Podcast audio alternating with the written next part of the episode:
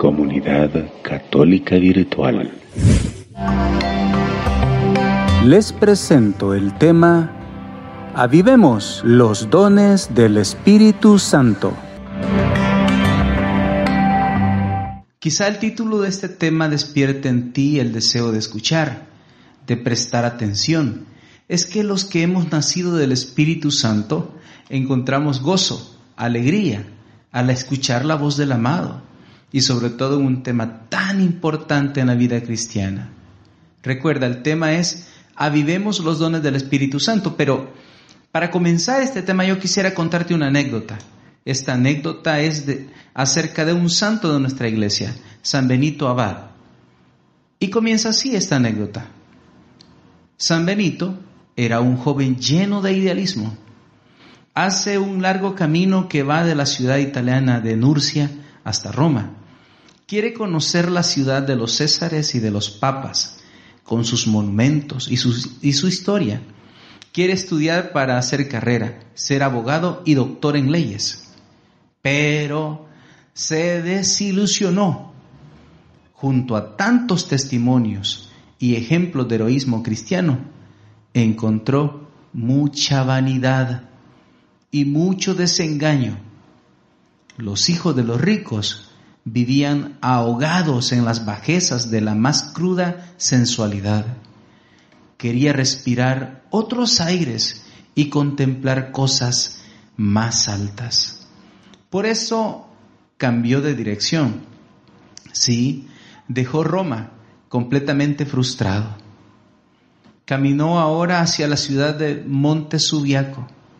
Va en busca de paz. Desea purificarse en el silencio del desierto, ya que la civilización pagana lo había contaminado. Se recogió en una gruta y se entregó por entero a la contemplación. Al retirarse del mundo, Benito va a construir un mundo nuevo a través de sus hijos espirituales, los futuros, los futuros monjes benedictinos. Sus monasterios florecerán por toda Europa y por el mundo entero por la cruz, por el libro y por el arado, harán nacer una civilización cristiana en medio de pueblos por ellos evangelizados. Fue realmente providencial el cambio de dirección que aquel joven Benito tomó en su momento. Querido hermano, que esta anécdota de este santo de nuestra iglesia que hoy he compartido contigo te sirva para descubrir el rumbo que vamos a tomar en esta reflexión. Avivemos los dones del Espíritu Santo. Quizá como San Benito Abad, nosotros también necesitemos en este instante, en esta hora, en este tiempo, en nuestra vida, tomar un cambio de rumbo, una dirección diferente, quizás una dirección distinta a la que hemos tomado hasta hoy, o un camino diferente al que hemos recorrido hasta el día de hoy, porque quizás el camino que estamos recorriendo no es un camino en la libertad del Espíritu Santo. Quizá el camino que estamos recorriendo no es un camino, hermano, que te ayude a avivar los dones que Dios ha puesto en ti. Quizá el camino que llevas en este momento sea un poco irresponsable, porque nosotros somos responsables, porque Dios ha puesto en cada uno de los cristianos y cristianas su Espíritu Santo y debemos responder conforme al don que hemos recibido en el bautismo. Dios nos ha sellado con su Espíritu. Pues bien, hermanos, quizás debemos cambiar de actitud.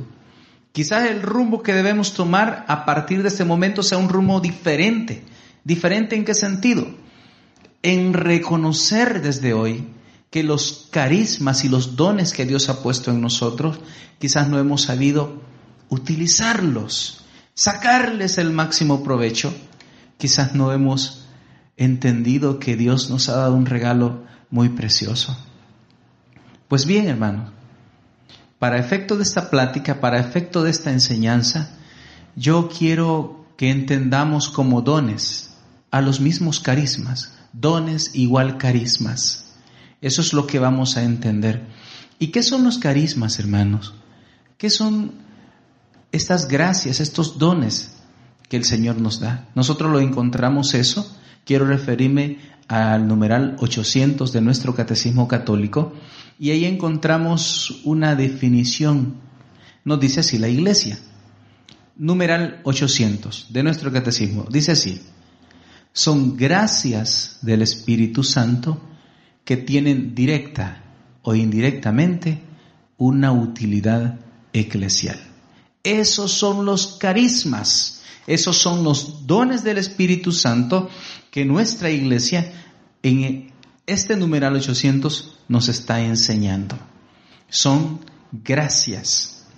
Nos dice que son regalos. Una gracia es un regalo, es un don. Son regalos del Espíritu Santo que tienen directa o indirectamente una utilidad eclesial. En Primera Tesalonicenses capítulo 5 versículo 19 vamos a leer la escritura que nos dice así. No extingáis el Espíritu Santo. Palabra de Dios, te alabamos Señor. Yo hago una pregunta, hermanos. ¿Será que el Espíritu Santo se termina? ¿Será que el Espíritu Santo se acaba? ¿Será que el Espíritu Santo, ese fuego del Espíritu Santo se puede extinguir, se puede apagar.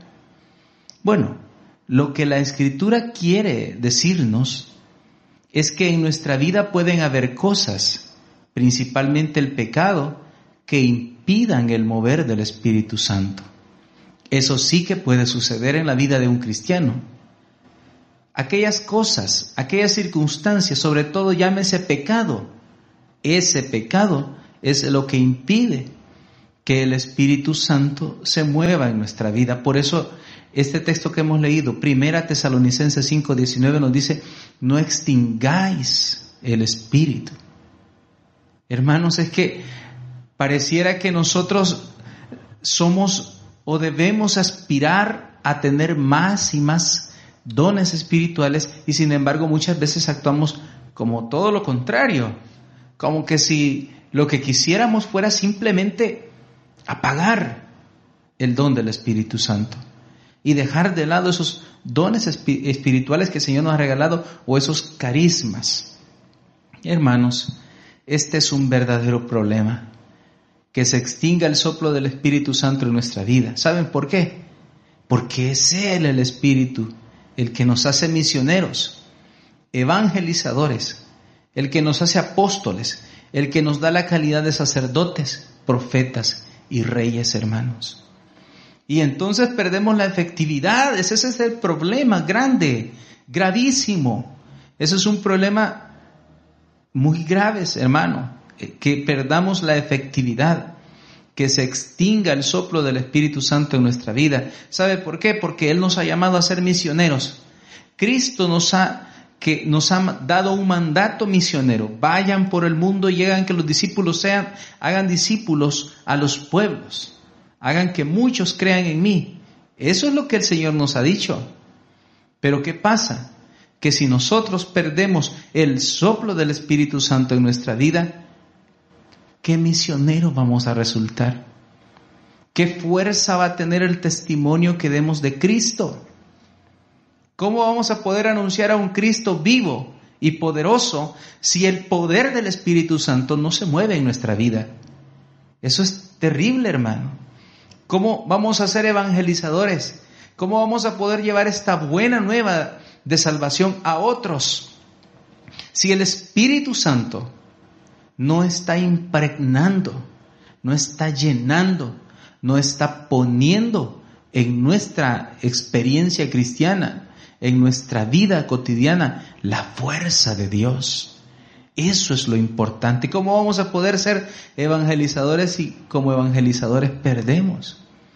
Ese influjo, ese soplo del Espíritu Santo que nos mueve a ir a anunciar, pero una palabra que no es nuestra, sino una palabra que es del Señor. ¿Y cómo vamos a ser apóstoles? ¿Cómo vamos a ser sacerdotes, profetas y reyes? Por favor, hermano, por eso es importante avivar los dones del Espíritu Santo. Pero no solo los dones, el don por excelencia que es el mismo, Espíritu del Señor, el mismo Espíritu Santo. Porque perdemos la eficacia, porque dejamos de ser auténticos y nos convertimos en una mueca quizás. Nos convertimos quizás en una pantomima, en una representación de lo que debe ser un cristiano. Cuando perdemos el poder del Espíritu Santo moviéndose en nuestra vida, hermano, entonces las cosas no salen bien. Salen al revés, o salen mal, o salen como nosotros no queremos, y lo que es peor aún, salen como Dios no lo ha planificado. Por eso es importante que vivemos los dones del Espíritu Santo. Y es que cuando el Espíritu Santo no se mueve, todo es estéril, sin vida, muerto, sin sentido. Es triste ver hermanos que andan así. Y a veces no solo hermanos, sino a veces también comunidades, en donde el Espíritu Santo no se está moviendo, en donde no vemos esas manifestaciones extraordinarias. Si nosotros como cristianos estamos llamados a ser los primeros testigos del poder del Señor, y el poder de Cristo ha sido derramado en nuestros corazones en el Espíritu Santo. Es el Espíritu Santo, va a decir la Escritura, la garantía, las arras de las promesas de Dios. Ah, hermanos, eso sí que es grandioso. Pero a veces caminamos y nuestra vida no refleja ese poder del Espíritu Santo. Si el Espíritu Santo no se está moviendo en mi vida, todo lo que yo hago es estéril. No llega a producir el fruto deseado, ni llega a dar los frutos que el Señor desea.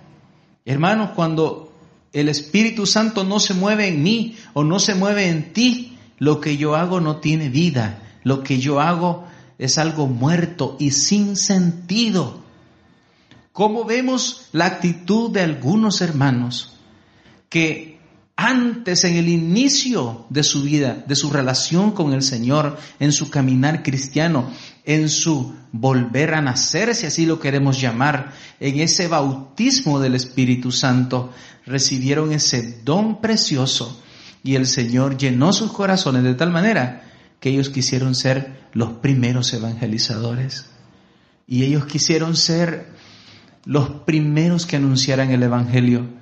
Por eso ellos eran celosos. Por eso ellos eran deseosos de estar en la casa del Señor. Y no solo de estar en la casa, sino de servir en la obra de Dios. Estos hermanos eran los primeros en llegar a, las reuniones. Eran los primeros en estar en, en estar en la Eucaristía. Eran los primeros que se apuntaban para ir a hacer un servicio, aunque fuera el más pequeño.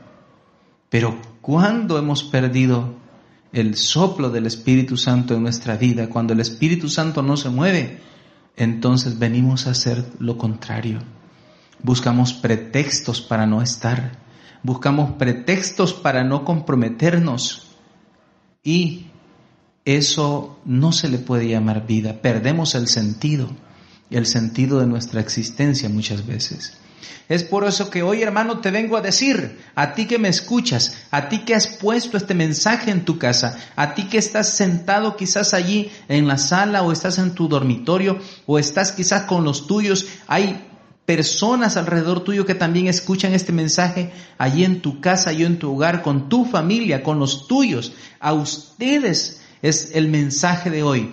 Avivemos los dones del Espíritu Santo. Dios nos ha dado estos carismas y estos dones porque son necesarios, porque son indispensables para la obra redentora. Y sobre todo, la obra que nosotros vamos a realizar o que ya estamos realizando. Porque Dios nos ha llamado a nosotros a ser partícipes de esta obra redentora, a ser también nosotros los que también acerquemos el reino de los cielos. ¿Y cómo lo vamos a hacer? Con la fuerza del Espíritu Santo, únicamente. De otra manera no se puede lograr. Con palabras bonitas no se puede lograr. Con discursos llenos de sabiduría humana no se puede lograr. Con discursos que tengan elocuencia tampoco se puede lograr. Necesitamos algo más que eso para que el mundo sea transformado. Necesitamos el poder de Dios el poder del Espíritu Santo y los carismas que Él ha derramado en su iglesia para hacer que este mundo vuelva su mirada al Señor. Vamos a tomar un texto, hermano. Hagamos una revisión de cuáles son esos dones o carismas del Espíritu Santo. Vamos a tomar 1 Corintios 12, 1 Corintios 12, capítulo 12, versículos del 7 al 10.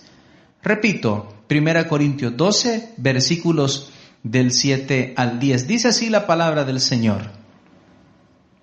A cada cual se le otorga la manifestación del Espíritu para provecho común, porque a uno se le da por el Espíritu palabra de sabiduría, a otro palabra de ciencia según el mismo Espíritu, a otro fe en el mismo Espíritu, a otro carismas de curaciones en el único Espíritu, a otro poder de milagros, a otro profecía, a otro discernimiento de espíritus, a otro diversidad de lenguas, a otro don de interpretarlas.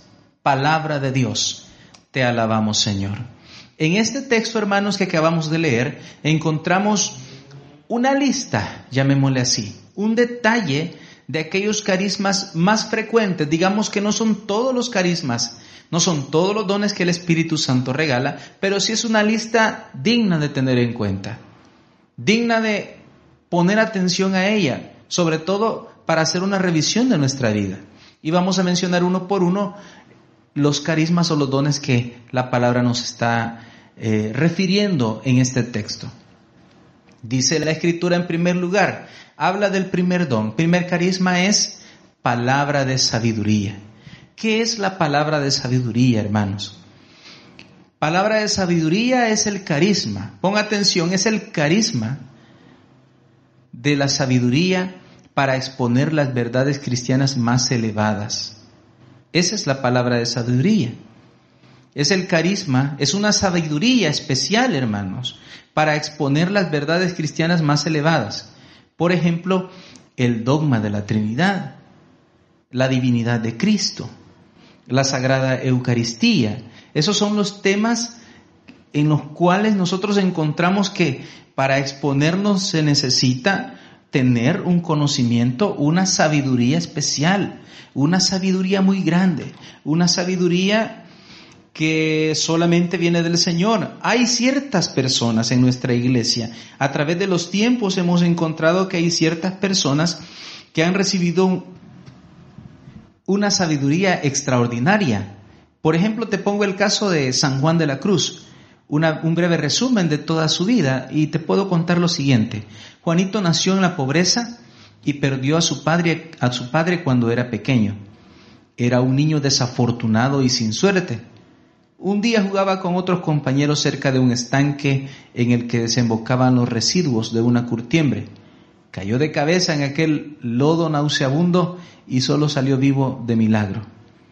En la escuela era pasado de un profesor a otro porque no conseguía aprender el alfabeto.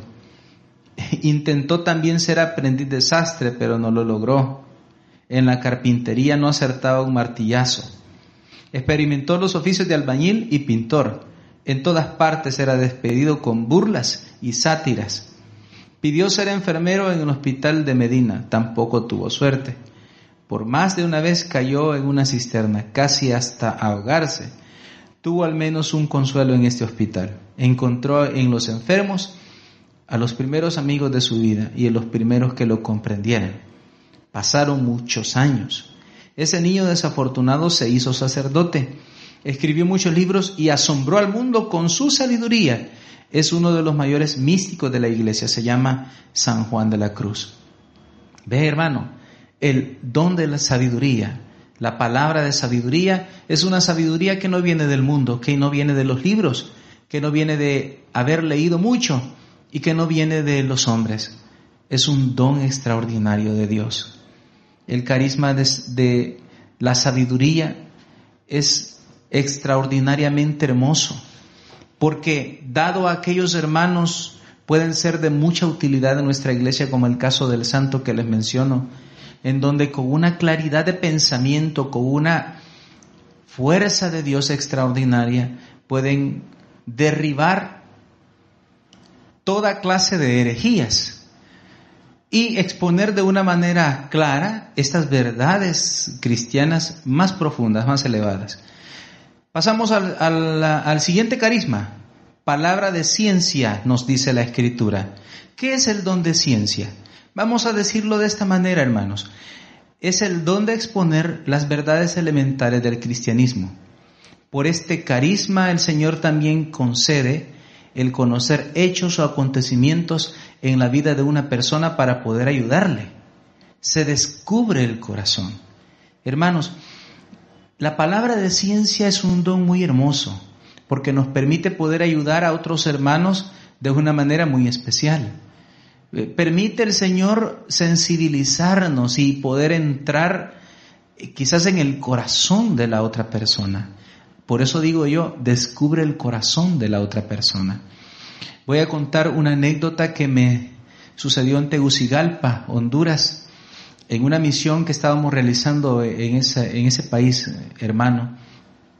Recuerdo muy bien que una hermana, ella es una psicóloga, que nos invitó a compartir en su casa, nos invitó un momento de partir con su familia. Y recuerdo perfectamente que ella buscó un tiempo aparte para poder platicar, para poder ella externar muchas cosas que tenía en su corazón. Bueno, la plática se dirigió por diversos temas. Ella iba exponiendo, ella iba contando, su corazón se, se iba descargando, digámoslo, de alguna manera. Mientras ella estaba hablando, mientras ella, estaba, ella estaba compartiendo, digamos, parte de su vida, yo estaba orando y cierto momento de la plática el Señor eh, me dijo, pregúntale de su papá, ¿qué pasa con su papá? ¿Por qué en toda esta conversación que están teniendo o que ella, lo que ella está contando, ¿por qué no menciona a su padre? Entonces yo la paré y le dije, perdón hermana, una cosa, ¿y por qué usted no menciona a su padre? ¿Qué pasa con, con su papá? Inmediatamente ella reaccionó ante este cuestionamiento y lágrimas brotaron de sus ojos. Allí estaba quizás el problema más grande en su vida. Ella tenía un problema con su padre porque había sido él un hombre sin mucho tacto, sin mucho cariño, no había dado cariño, al contrario quizás golpes y su manera de o su corrección había sido demasiado fuerte y esto había causado heridas muy graves. Además, ella era de una familia muy numerosa y se sentía despreciada por su papá, no sentía que él la quería. Ahí se descubrió cuál era la causa, la razón que aquella hermana la estaba llevando por un camino quizás de, depresión, por un camino de, de, fatiga, de cansancio, por un camino en el cual, aún teniendo su comunidad, ya estaba experimentando un cansancio espiritual. Pues bien, les comparto este testimonio, esta anécdota que, que, sucedió para decirles, esta es la palabra de ciencia, este es el don de ciencia, hermanos. Este don a través del cual el Señor permite conocer lo que hay en el corazón de los otros. ¿Para qué? Para poder ayudarles, hermanos. No hay ninguna otra intención sino poder ayudar. Avancemos entonces. Tercer carisma que menciona la escritura que hemos leído. Tercero, don de fe. Esto es claro, hermanos. Decir, es decir, la fe en grado extraordinario. Hermanos, no vamos a hablar de una fe sencilla. No estamos hablando de una fe común. El carisma de fe, el don de fe, es un don extraordinario de fe. Es un don que lleva al hombre a confiar plenamente en el Señor y creer que Dios lo puede hacer todo. Tenemos el caso más extraordinario, el caso de nuestra Madre, la Virgen María. Una fe increíblemente grande, porque ella pudo creer que en su vientre, sin haber tenido contacto con ningún hombre, ella podía quedar embarazada. Eso se llama fe, ese es don de fe.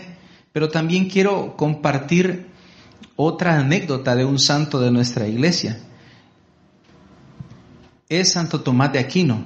Cuentan la historia que Santo Tomás estando en su celda, inclinado sobre oscuros manuscritos medievales, de repente entra un fraile holgazán en aquella celda. y exclamando con voz agitada le dice, hermano Tomás, venga a ver un buey volando. Tranquilamente, el gran doctor de la iglesia se levantó de su asiento, dejó su celda y saliendo al atrio del monasterio, se puso a mirar al cielo, con las manos de visera sobre sus ojos fatigados por el estudio. Al verlo así, aquel fraile burlón se puso a reír a carcajadas y le decía, hermano Tomás, ¿eres tan crédulo como para llegar a creer que un buey pueda volar? Y responde con voz pausada Santo Tomás de Aquino, ¿por qué no, hermano? le dijo el santo. Y con la misma sencillez, flor de la sabiduría, agregó, yo he preferido creer que volara un buey a creer que un religioso pueda mentir. Hermanos, es una anécdota un poco chistosa, un poco alegre, pero lo que queremos ilustrar es el don de la fe, creer que cosas grandes pueden suceder. Nosotros hemos leído en la escritura, por ejemplo, que el Señor nos dice, si ustedes tuvieran fe como un granito de mostaza, le dirían a esa montaña o a ese cerro, quítate de su lugar y tírate al mar. Pero quizás nosotros nunca hemos intentado no tirar al mar eh, una montaña, sino un problema quizás. Algo más pequeño que una montaña, un problema, una dificultad. Quizás nosotros no hemos tenido la fe suficiente para creer que Dios puede hacer algo extraordinario para cambiar nuestra vida, para cambiar la vida de los demás y para hacer algo hermoso, para hacer un milagro quizás. Eso se llama fe, el don de la fe. Avancemos. El otro carisma que inmediatamente nos habla la escritura es el carisma de curaciones. ¿Qué es el carisma de curaciones? Este carisma que muchos santos en nuestra iglesia, muchos hermanos en la actualidad, laicos, sacerdotes, ministros, en este tiempo, que es el tiempo del Espíritu Santo, también el Señor está derramando abundantemente el don o el carisma de curaciones. Aquellos hermanos que imponen en oración sus manos sobre alguien y piden al Señor en el nombre de Jesús aquella persona sea sanada y ocurren los milagros ocurren las sanaciones. Dios, Jesús sigue sanando también hoy toda enfermedad.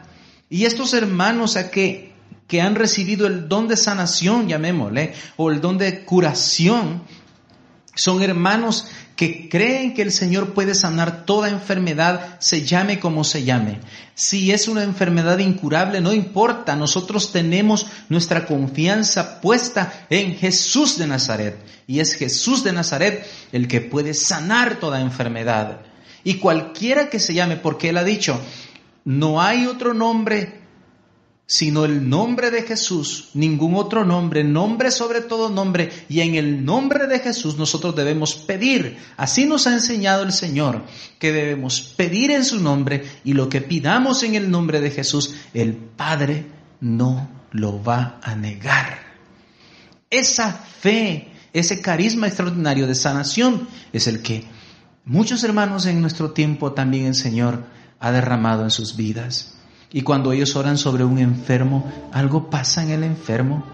No sigue siendo el mismo aquel enfermo. No, Señor. El poder de Dios llega a tocar su corazón, llega a tocar su mente, llega a tocar su cuerpo, llega a tocar su enfermedad y es sanado para la gloria de Dios. Y en el organismo suceden cosas extraordinarias de los hermanos. Son sanados, cuerpos son devueltos a la vida y aquellas células que ya no funcionaban bien encuentran nueva vida en Jesús de Nazaret, en el nombre de Jesús, porque eso es lo importante, pedir en el nombre de Jesús y en el nombre de Jesús el Padre nos concederá lo que nosotros le pidamos según su voluntad. A continuación la escritura nos presenta el siguiente carisma, es el carisma de milagros. ¿Qué debemos entender por el carisma de milagros, hermanos? Son hechos sobrenaturales diferentes a las curaciones. Y mencionamos un ejemplo, por ejemplo, San Pedro de Betancourt. En una ocasión, para sostener sus obras de ayuda a los necesitados, se encontraba sin un centavo y cuenta la anécdota que tomó por la cola a una lagartija que pasaba por aquel lugar, la cual en el instante se convirtió en una lagartija de oro. Y con esa lagartija pues pudo eh, venderla y obtener eh, todo lo, necesario para poder salir adelante con su obra social. Hermanos, el carisma de milagros es aquel que Dios ha puesto en hermanos que deciden creerle al Señor, creer que Él puede hacer cosas extraordinarias. Y nosotros en la Sagrada Escritura encontramos muchos casos. Por ejemplo, eh, el los profetas diversos en la Escritura tuvieron un grado de fe muy grande y tuvieron este carisma de hacer milagros. Pero en el Nuevo Testamento nosotros también encontramos eso. Un ejemplo, Jesús multiplicando los panes un carisma, es un milagro extraordinario la multiplicación de los panes. Y Jesús nos desafía a nosotros y nos dice, el que cree en mí cosas mayores hará. El que confía en mí, el que es mi discípulo y hace mi voluntad, hará cosas mayores, dice Jesús. Pero nosotros no lo estamos intentando, hermano. Ábrete a ese don de milagros que el Señor quiere depositar o que ya puso en ti. Continuamos. Número 6, don de profecía. El don de anunciar y denunciar con una autoridad indiscutible que viene de Dios. Ese es el don de profecía. Hermanos, es el don de anunciar y denunciar con una autoridad indiscutible que viene de Dios. Hermanos, es que nosotros no tenemos un mensaje que es propio. El profeta no tiene un mensaje que le pertenece, sino al contrario, es un mensaje que ha recibido del Señor y que lo transmite a los hombres. Es un mensajero de Dios, es como dice la escritura, como diría el mismo Juan Bautista, la voz del que clama en el desierto.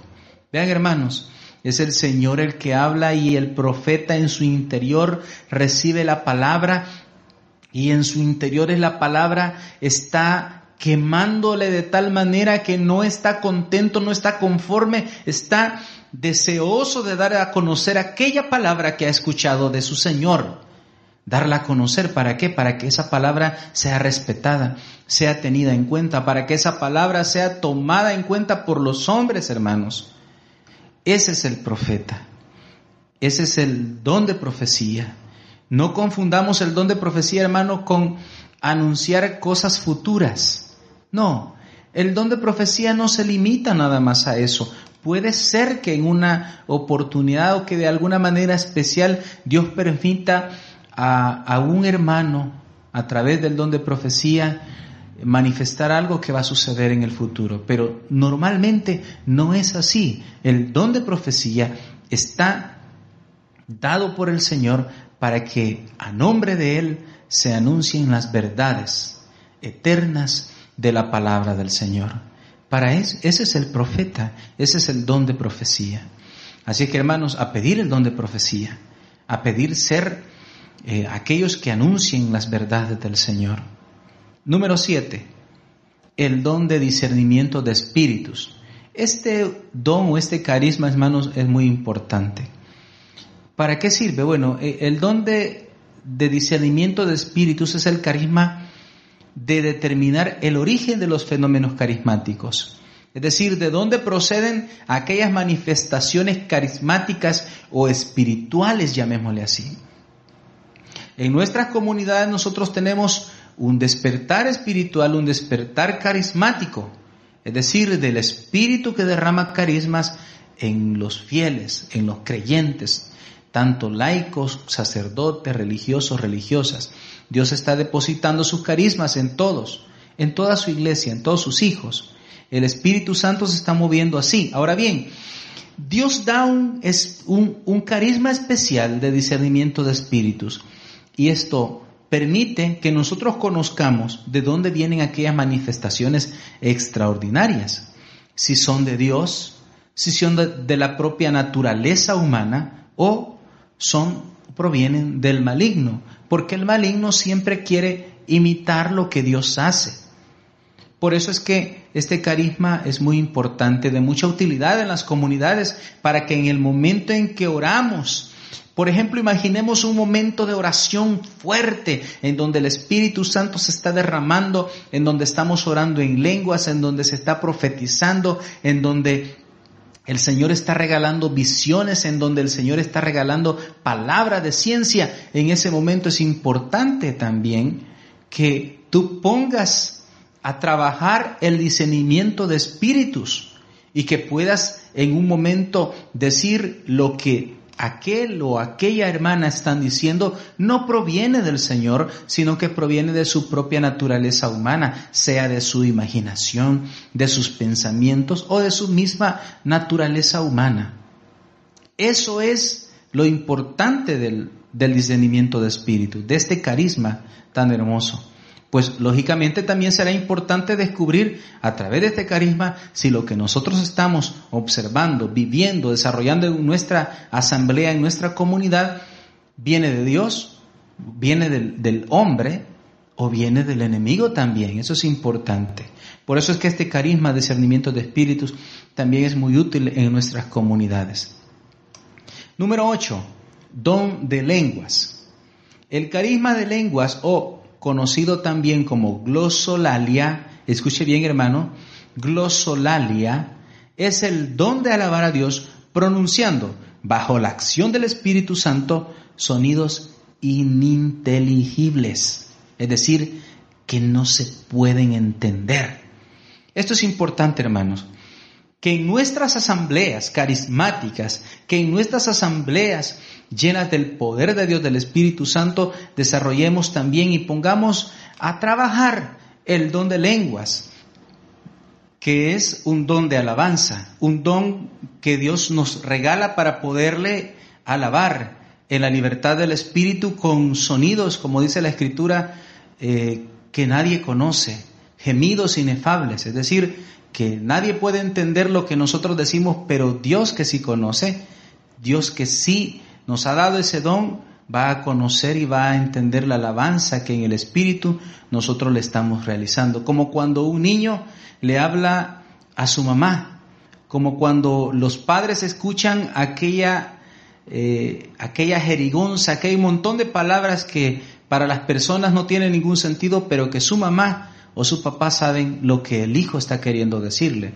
Ese es el don de lenguas, hermano. Número nueve, el don de interpretación de lenguas.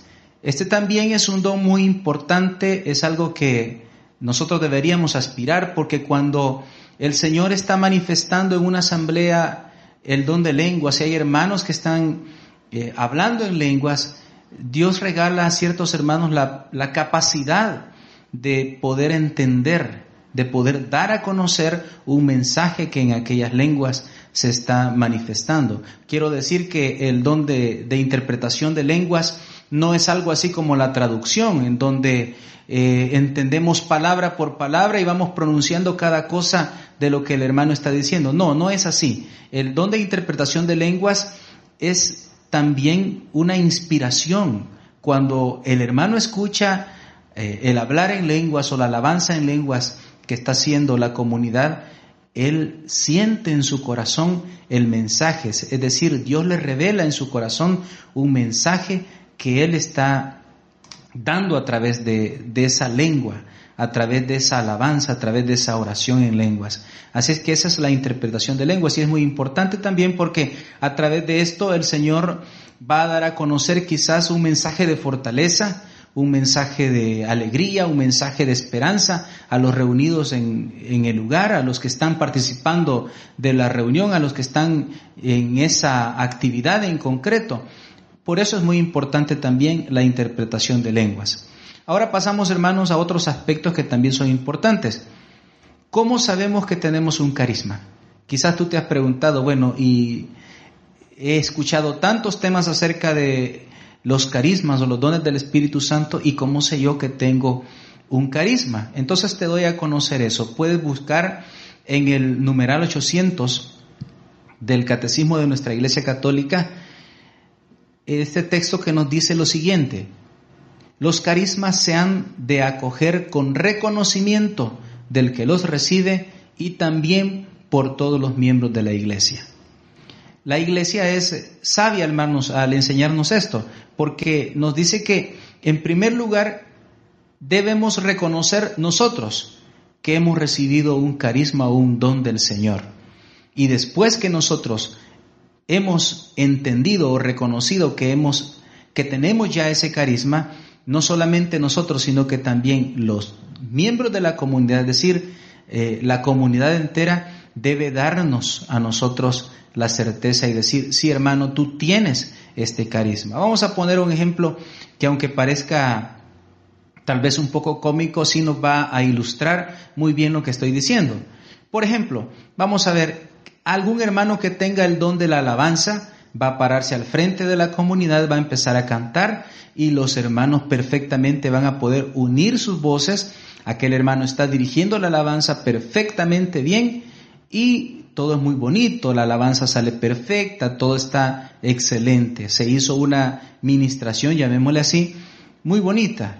Pero, ¿qué va a pasar con aquel hermano que quizás no tiene el don de la alabanza? Se para al frente de la comunidad y dice, bueno hermanos, aquí tengo yo una alabanza que el Señor me inspiró, pero no se fijen tanto en, en mi voz, sino que en la letra.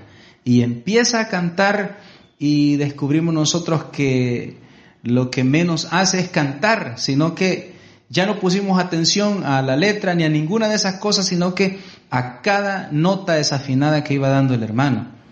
Aquel momento no va a ser un momento de gozo, digamos, de recogimiento. Toda la comunidad va a entender que aquel hermano tiene una buena intención, pero no tiene el don de la alabanza. Entonces, eso para que nosotros entendamos que la comunidad también debe reconocer la comunidad debe dar como un aval. La comunidad debe estar pendiente y reconocer que X hermano o hermana tiene un don de Dios. Sea el que sea, el carisma que sea, la comunidad va a ser consciente también. El Espíritu Santo va a iluminar a la comunidad y va a, a hacer que el hermano también reconozca su carisma y su don. Muy bien. Ahora, ¿cómo utilizar un carisma. Si Dios me ha dado a mí un carisma, si yo sé que ya tengo un carisma, ¿cómo debo utilizarlo? Ese mismo numeral 800 que ya hemos mencionado del catecismo sigue diciendo más adelante lo siguiente, conforme a los impulsos auténticos del Espíritu, es decir, conforme a la caridad, verdadera medida de los carismas. Ahí está la respuesta, hermano. ¿Cómo debo utilizar yo un carisma? Debe ser conforme a la caridad, es decir, conforme al amor. El amor es la medida de los carismas. Va a decir San, Pablo en, en un texto, ¿de qué me sirve hablar las lenguas de los ángeles si no tengo amor? ¿Y de qué me sirve a mí dar mi cuerpo, entregarlo en las llamas y vender todo lo que poseo y entregárselo a los pobres si no tengo amor? De nada me sirve y nada soy. Eso es lo que dice San Pablo. Entonces debemos utilizar un carisma en la medida del amor. Cuando Dios nos da un, don espiritual, cuando el Señor regala un carisma en nuestra vida, es para que podamos ayudar a otros en el amor.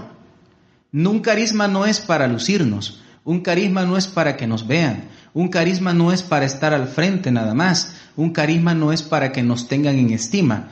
El carisma que Dios ha puesto en ti y en mí es para que podamos ayudar a los demás en el amor y podamos ser útiles a la comunidad, a la iglesia entera. Para eso es el carisma. Así debes utilizar tu carisma. Entonces toda acción que tú haces o cada vez que tú pones eh, en la obra del Señor o al servicio de los demás tu carisma, si lo estás haciendo por amor, entonces lo estás utilizando conforme a la voluntad de Dios. Y tercero, ¿cómo avivar los carismas que Dios me ha dado? Y yo te doy dos formas o te doy dos sugerencias. En primer lugar, como dice eh, la escritura, San Lucas capítulo 11 versículo 13, pidiéndolos. Y dice así la escritura, si pues ustedes siendo malos dan cosas buenas a sus hijos, cuanto más el Padre del cielo dará el Espíritu Santo a los que se lo pidan. Palabra de Dios, te alabamos Señor. Hermanos, debemos pedir el Espíritu Santo. Y el Espíritu Santo no viene solo, el Espíritu Santo es el don por excelencia, como ya lo dijimos, y el Espíritu Santo va a darnos a nosotros los dones y carismas necesarios para la edificación de la comunidad. Entonces, hermano, ya no es suficiente nada más con que tú anheles tener un don espiritual o un carisma, debes pedirlo. Eso es lo que nos enseña la Escritura. Entonces, en primer lugar, cómo avivar los carismas que Dios me ha dado. En primer lugar, pidiéndolos. Y en segundo lugar, usándolos. En el Evangelio, según San Mateo capítulo 25, versículo 29, nos dice así la Escritura. Porque a todo el que tiene, se le dará y le sobrará palabra de Dios. Ese texto, si tú lo lees detenidamente, vas a ver que se trata de la parábola de los talentos en donde el Señor nos dice esto, precisamente, porque a todo el que tiene se le dará y le sobrará. Es decir, hermano, aquí no funcionan las cosas como en el mundo. En los carismas que el Señor regala a su iglesia y a cada uno de nosotros, la cosa funciona al revés. Mientras más nosotros lo usamos, el Señor nos da más al contrario del dinero o de las posesiones terrenales, ¿verdad? Mientras más lo usamos, esas cosas se terminan y se acaban. En cambio, en los dones espirituales, los carismas que el Señor da, son al revés. Al que más tiene, más se le da, dice el Señor. El que más lo utiliza, ese recibe más. Y vamos entonces a descubrir esa verdad en la Escritura. Entonces, hermano, tú debes usar los carismas. Si sabes que tienes un carisma, si tu comunidad ha discernido y te ha dicho, hermano, tú tienes el don de sanación, entonces, ¿qué es lo que tienes que hacer? Con el respaldo, con el aval de tu comunidad, debes empezar a orar por los enfermos. No vas a ir por, por todos lados buscando enfermos, no, vas a orar por aquellos que Dios ponga en tu camino y vas a orar con ellos o por ellos y vas a pedirle al Señor que los sane. Y cualquier carisma que tú tengas, debes empezar a usarlo, no quedarte con ello, no empezar a dudar, no estar pensando será o no será, simplemente debes ser tener la libertad en el espíritu y hacerlo, porque a eso estamos llamados. Y comparto contigo dos textos más que sirven para cerrar eh, la enseñanza que en esta oportunidad estamos dando acerca de los carismas. De los carismas. Primera Timoteo capítulo 4 versículo 14. Primera carta de Timoteo, capítulo 4, versículo 14, dice así la escritura.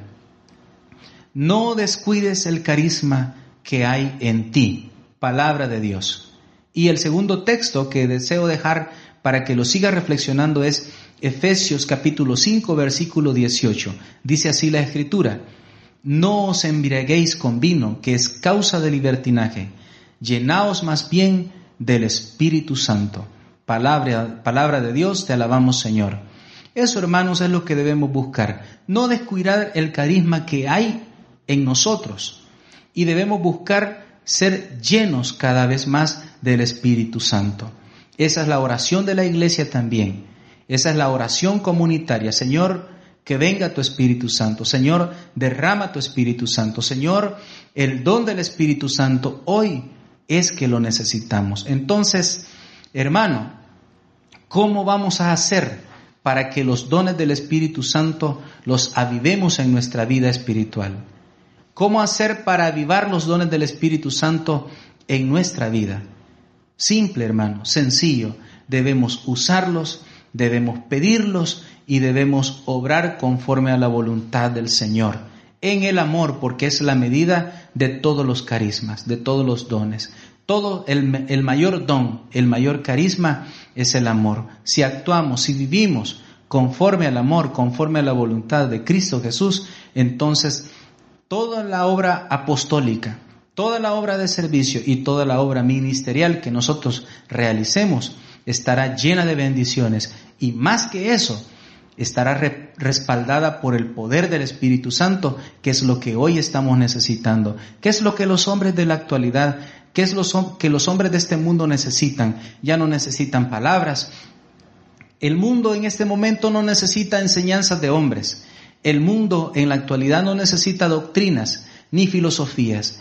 El mundo necesita poder, el poder de Dios, porque solo el poder de Dios deja a los hombres impactados. Solo el poder de Dios hace entender a los hombres que hay un camino diferente que recorrer y es el camino en la voluntad de Dios, el camino en la palabra de Dios, el camino en el Evangelio. A eso estamos llamados, a ser portadores de la palabra del Señor, pero con el poder de Dios en nosotros. Que sea así para tu vida, eso es lo que te deseo, hermano, y que esos dones y esos carismas que Dios ha puesto en ti como tesoro grande y maravilloso, puedas cultivarlos para bien de nuestra Santa Iglesia Católica, para bien de tu comunidad, de tu parroquia y para bien de todos los hermanos que te rodean. Amén y amén.